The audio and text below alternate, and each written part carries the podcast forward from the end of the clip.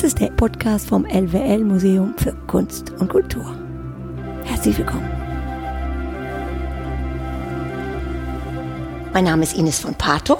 Ich bin Kunstvermittlerin seit sechs Jahren hier in diesem Museum und freue mich heute hier zu sitzen, im Gegensatz zu den anderen Mal, mit Franziska Kunze. Und Franziska, hallo und herzlich willkommen. Hallo. und wir sind in diesem Foyer nicht alleine. Denn seit dem 5. Mai gab es ja ein paar Lockerungen sozusagen. Und dieser Foyer ist wieder lebendiger geworden, aber es ist alles noch ziemlich ruhig. Schön, dass du da bist. Schön, dass du die Zeit gefunden hast für die Foyergespräche. Wie geht es dir in dieser Zeit? Soll ich sagen, es ist natürlich eine sehr eigenartige Zeit, in der wir uns befinden. Es fühlt sich wieder ein bisschen normaler an, jetzt wo man ein paar Leute durchs Foyer laufen sieht, mit Maske natürlich. Aber ja, sowohl privat als auch beruflich musste natürlich ganz viel verschoben werden. Die Ausstellungsräume sind an sich natürlich geöffnet, Veranstaltungen noch nicht. Das macht natürlich kaum Sinn, mit vier Menschen eine Veranstaltung durchzuführen. Aktuell liegt die ganz große Hoffnung auf dem Herbst. Alles wird in den Herbst verschoben. Ja, auch da müssen wir natürlich gucken, inwieweit wir da mit größeren Gruppen wieder zusammenfinden können.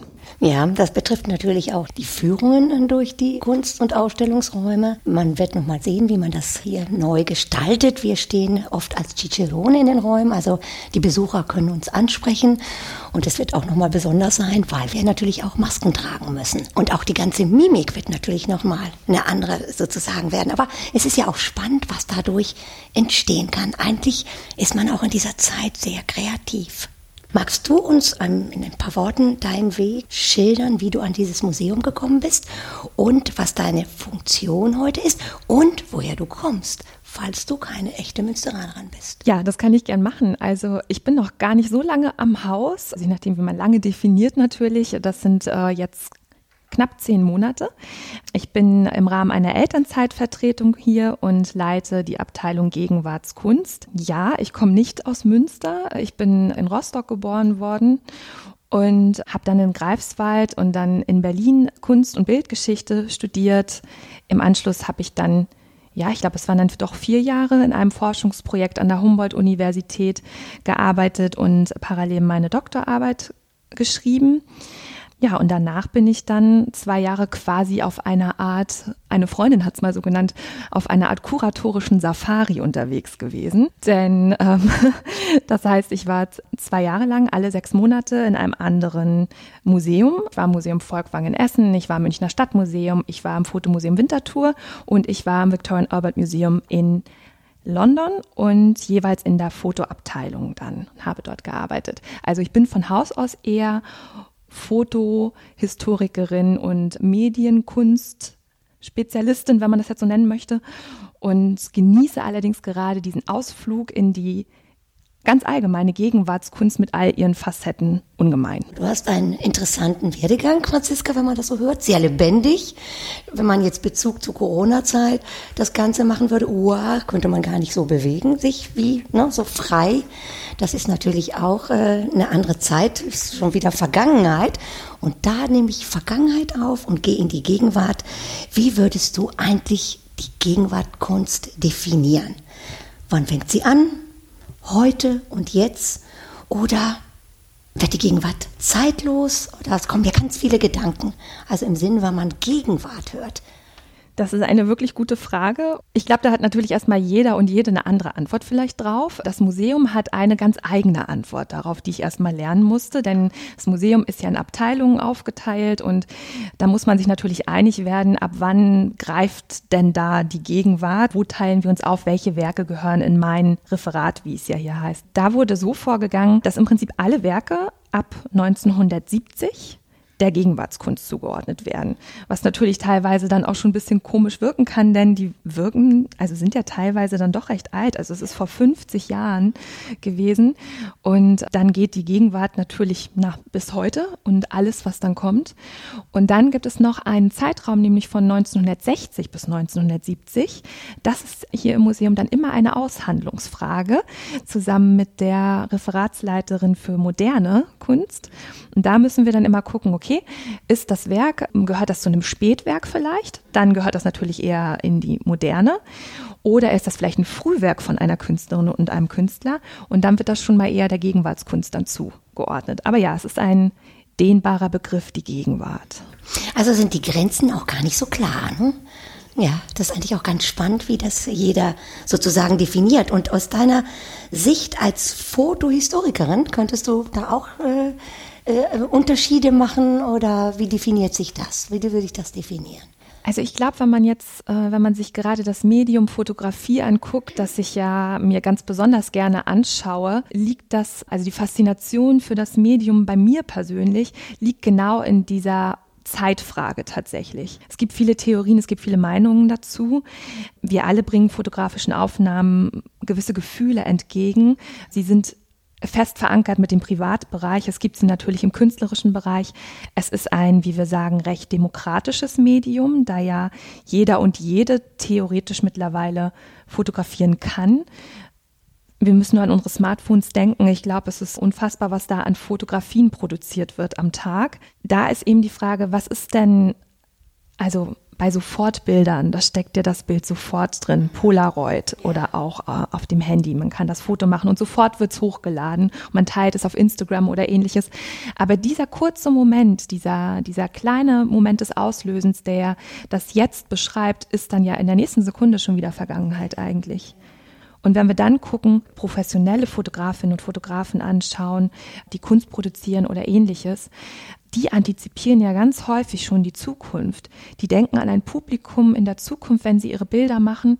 Manchmal liegt das Monate voraus und dann prüfen sie ihre jetzigen Motive ja schon auf Aktualität mit Blick auf die Zukunft. Also das ist ein ganz spannender Prozess, wie ich finde, und etwas, was ähm, ja, was mich besonders fasziniert an dem Medium, würde ich sagen. Also ich finde Fotografie auch ein ganz spannendes Medium, ich muss mal sagen. Das war, als am Anfang des 20. Jahrhunderts die Fotografie immer mehr Raum sozusagen auch eingenommen hat. Das war ja auch für die Künstler gar nicht so einfach, weil du hattest eine exakte Reproduktion der Realität. Man kann das Kunstwerk ja. vervielfältigen. Ne? Also wenn du eine gewisse Fotografie machst, natürlich.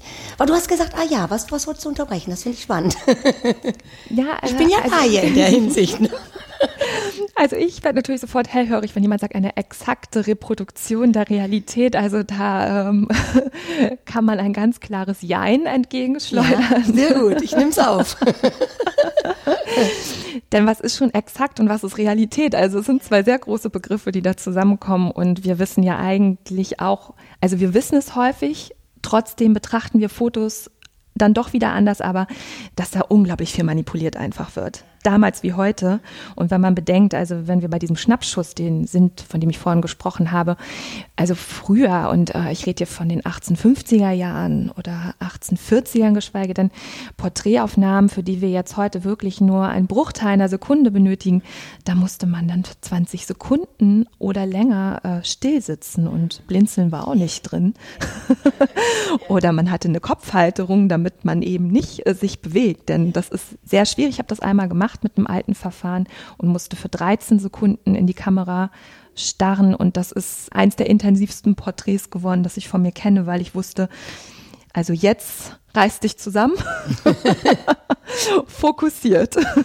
Ja. ja, das ist natürlich, das stimmt. Aufgrund dieser neuen Technik hat man natürlich diese Möglichkeiten, dass die Zeit, die man benutzt, um irgendwas festzuhalten, sich völlig sozusagen verändert. Wir kommen mal zurück zu der Corona-Zeit.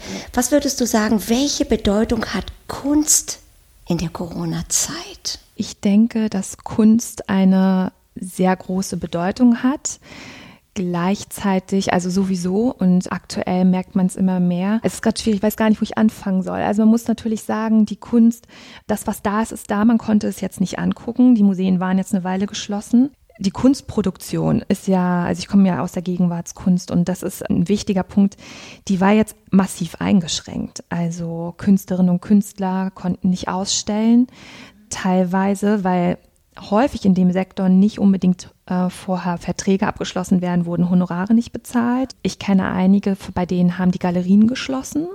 Das ist dann natürlich auch die nächste Frage, was passiert da? Also in der Gegenwartskunst, also die, die leben ja idealerweise von ihren Arbeiten und von den Aufträgen oder aber sind parallel in der Gastronomie tätig, um sich über Wasser zu halten. Und selbst das war ja jetzt nicht möglich. Also es ist eine ganz schwierige Zeit für alle.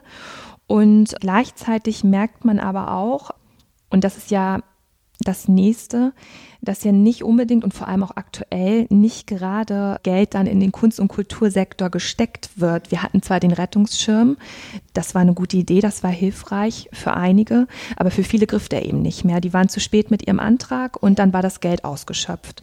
Und es war ja sehr viel Geld, das kann man ja auch nicht anders sagen, aber ich kenne sehr viele, die waren einfach zu spät dran. Ja, aber gleichzeitig merkt man eben, dass sich ja sehr viele Menschen nach Ablenkung durch den Kulturbetrieb sehnen. Und das ist ja auch ein weiter Begriff. Es muss ja nicht nur ein Gemälde sein, das man sich angucken möchte in einem schönen Raum.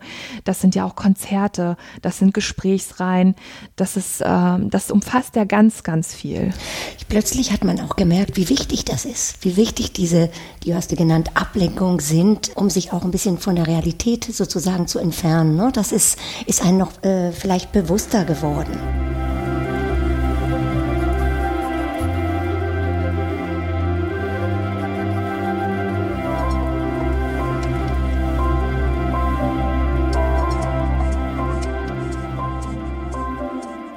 Franziska, du hast ja hier am Haus die Ausstellung The Public Matters kuratiert. Was ist das denn für eine Ausstellung? Vielleicht magst du auch das nochmal ein bisschen was erzählen darüber. Ja, sehr gerne. Die Ausstellung war und ist tatsächlich immer noch eine unglaublich spannende Reise, wie ich finde.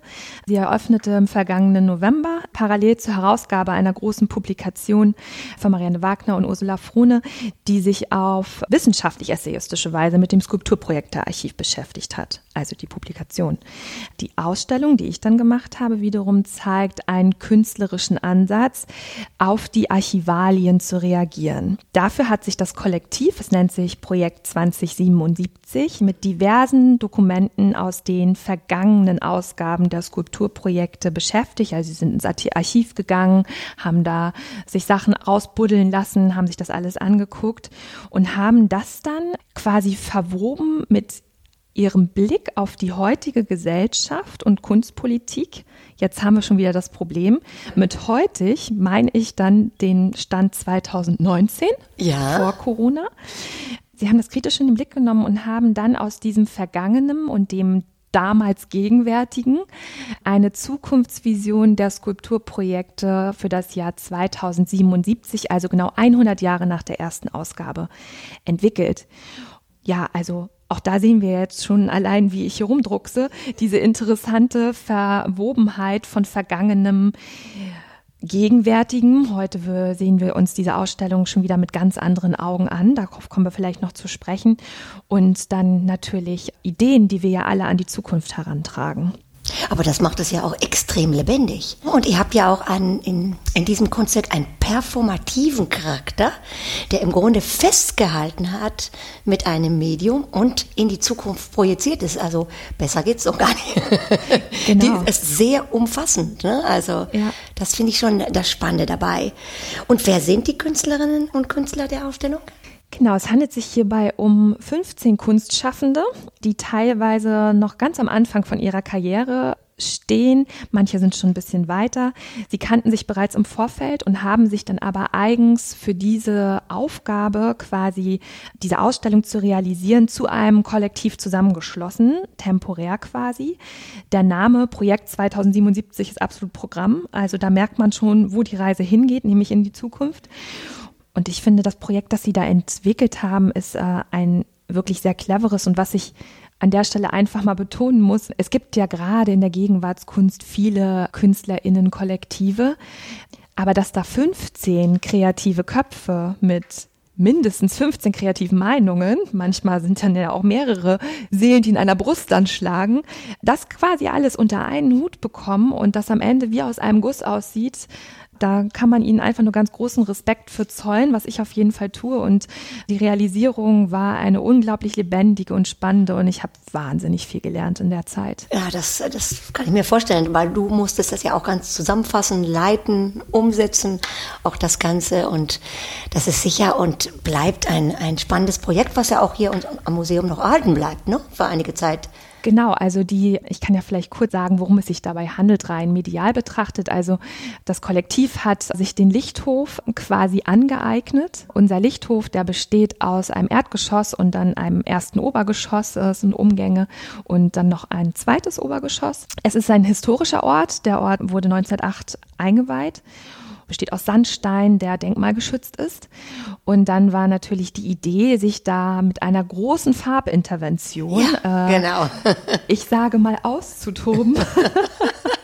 ja. schon eine, also eine Ansage, die ich sehr gern unterstützt habe. Ja, und sie haben im Prinzip diese Farbintervention auf, wir haben das mal ausgerechnet, auf ungefähr 500 Quadratmetern Wandfläche Wahnsinnig. realisiert, indem ihm erst von unserem wunderbaren Hausmaler Thomas gezeigt wurde, okay, wie, wie macht man es richtig? Und dann haben sie genau das Gegenteil gemacht. Und das ist wirklich ein tolles Erlebnis und war auch gerade in Aufbauphase, denn der Lichthof ist nie geschlossen. Der ist quasi auf Fluchtweg und dadurch haben wir immer Besuchende gehabt, die da mal hineingeschaut haben und ganz fasziniert waren, was da gerade passiert und auch wie umfänglich, denn ich glaube, so umfänglich, also der Lichthof ist ein Ort für die Gegenwartskunst schon seit vielen, vielen Jahren. Ja, aber dass der so auf den Kopf gestellt wurde, habe ich, also weiß ich nicht, ob das schon so mit so viel Konsequenz passiert ist. Und eingebettet in diese Farbintervention sind dann acht Videoprojektionen, die dann im Prinzip sich jeweils thematisch mit verschiedenen Aspekten dieser Zukunftsidee befassen. Aber wirklich, wenn man jedes Mal durch das Foyer kommt, sieht man einfach Besucherinnen und Besucher, die stehen bleiben ne, und sagen, Huch, wo sind wir hier, was ist das? Und jeder hat auch was zu gucken, zu sagen, der eine nimmt die Farbe auf, der andere versucht zuzuhören und da merkt man, aha, man braucht Zeit. Ne? Das ist, äh, das finde ich auch ganz schön. Man, man hat einen ersten Eindruck, man geht durch, aber wenn man was erfahren will, muss man sich auch Zeit nehmen. Und da sind wir wieder bei dem Thema Zeit. Vielleicht können wir einzelne Themen der Ausstellung noch mal kurz aufgreifen. Ich sag mal eins: Technik, mhm. Isolation, Rolle der Kunst, der Museen und die Sprache. Ja. Oh, ist das zu viel? Das sind, doch, da können wir jetzt noch eine Stunde oder so mitfüllen. Also, da, also Zeit ist einfach wirklich dieser Aspekt. Wenn wir dann unsere Kuratorinnenführungen hier machen, für die ganze 30 Minuten angedacht sind. Ich habe ja zwei oder drei davon gemacht, habe vorher die Besuchenden gefragt, wie sie denn zu diesem zeitlichen Korsett stehen. Und sie haben alle gesagt, ist uns eigentlich egal, wie lange sie führen.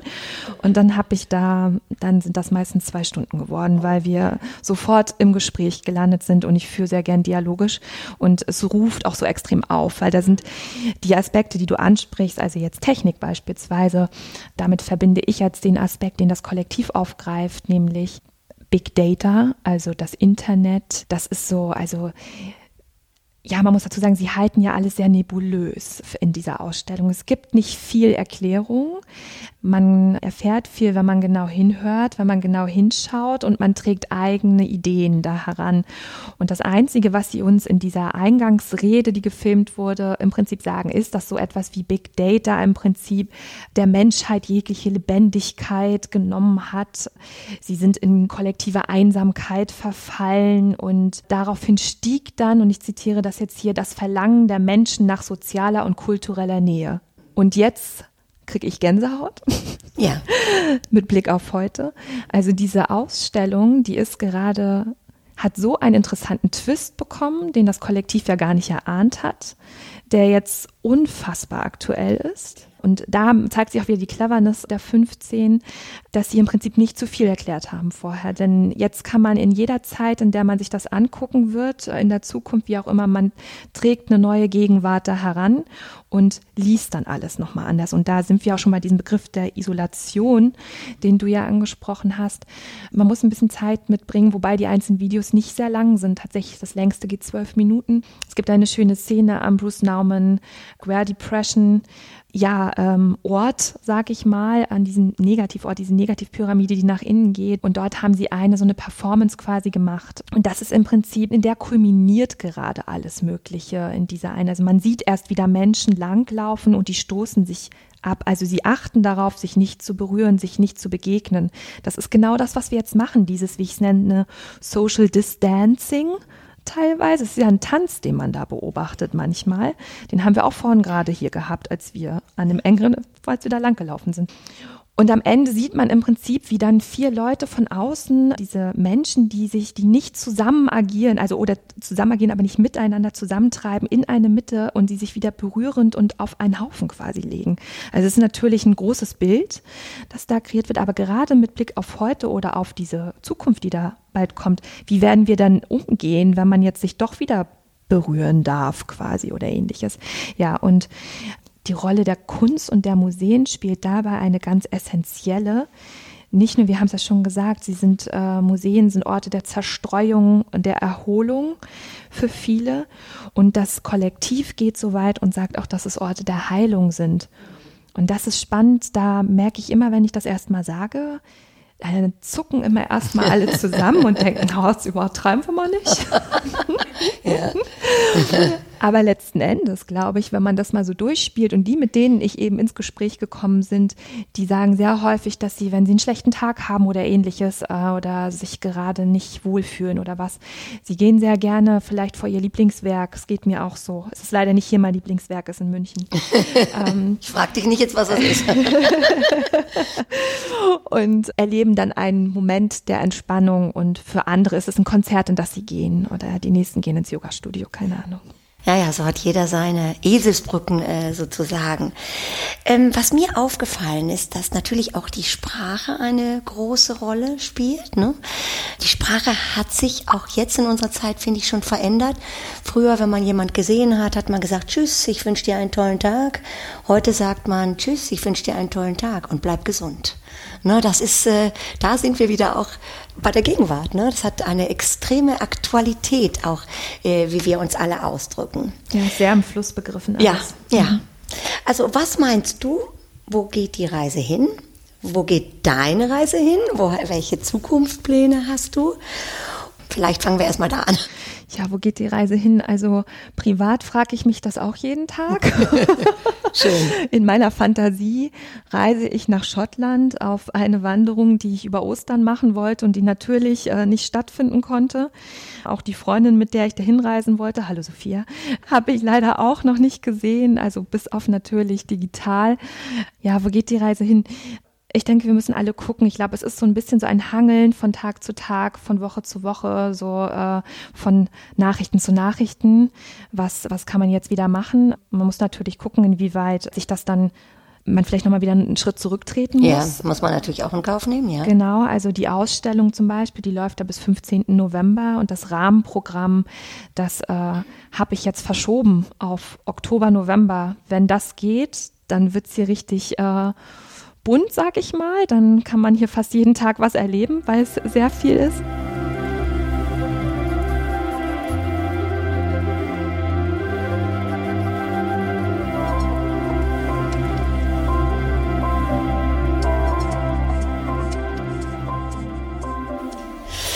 Ja, Franziska, bist du auch der Meinung, Gott sei Dank ist äh, unserer Fantasie keine Grenze gesetzt. Wir können da, die Fantasie kann freien Lauf nehmen. Wird alles so wie früher bleiben? Oder ist das früher eine Erinnerung? Oder wird alles neu gemischt? Ne? Da können wir uns noch zusammen sagen, dass meiner Seite sage ich immer, man weiß es nicht, aber vielleicht ist es auch spannend. Ja, also da sagst du was, das ist, also klar, wir wissen alles, wir haben es mit einer globalen Krise zu tun. Es ist in jedem Bereich unseres Lebens, es ist eigentlich ein Ausnahmezustand vielleicht. Für die einen mehr, für die anderen weniger. Aber, und das meintest du ja gerade schon, und das muss man ja aber auch mit aller Vorsicht natürlich sagen, es ist halt auch eine extrem interessante Zeit. Und gerade die Frage, was macht denn das mit unserem sozialen Verhalten oder wie geht's weiter? Wie geht's auch im Museum weiter? Wie werden Führungen demnächst aussehen? Wie werden unsere Veranstaltungen? Wir müssen ja nur an die es wurde ja schon in einem Podcast angesprochen, an die Turner-Ausstellung denken, das wäre ein Desaster gewesen. Da waren so viele Menschen so eng zusammen, haben Kunst genossen gemeinsam, und bei unseren langen Freitagen, das ist ein Getummel, das ist wunderschön. Man kann einfach nur hoffen, dass da wieder zu einer Normalität kommt, dass man dahin wieder so zurückfindet. Und vielleicht gleichzeitig, und das ist was, was ich mir irgendwie wünsche, ist, dass man vielleicht einfach auch wieder mehr so die Kleinigkeiten des Alltags durch diese soziale Distanz jetzt wieder zu schätzen weiß. Also sei es nur ein Händedruck oder diese Umarmung, so kleine Umarmungen zur Begrüßung und zum Ende.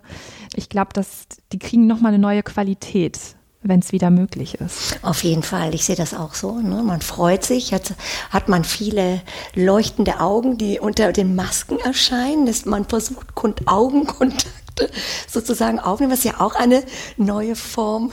Es wird vermehrt gezwinkert, wie ich festgestellt habe. Der Kommunikation, auf jeden Fall. Ja, es ist, äh, man kann ja eigentlich, wenn man noch zu dem Begriff Gegenwart auch zurückgeht, dass man sagt, die Gegenwart heute sind die Erinnerung von morgen. Ne? Also, und das ist vielleicht heute auch in dieser Zeit extrem lebendig. Franziska, vielen Dank, dass du Zeit gefunden hast für dieses lebendige Gespräch mit dir. Ja, Ines, Fand, ich danke dir. Fand es schön, dass man, man hat auch viele Momente, wo man schmunzeln muss. Äh, das macht das immer sozusagen lebendig. Ich bedanke mich bei den Zuhörern und Zuhörern und vergesse wieder nicht zu sagen, bleiben Sie gesund.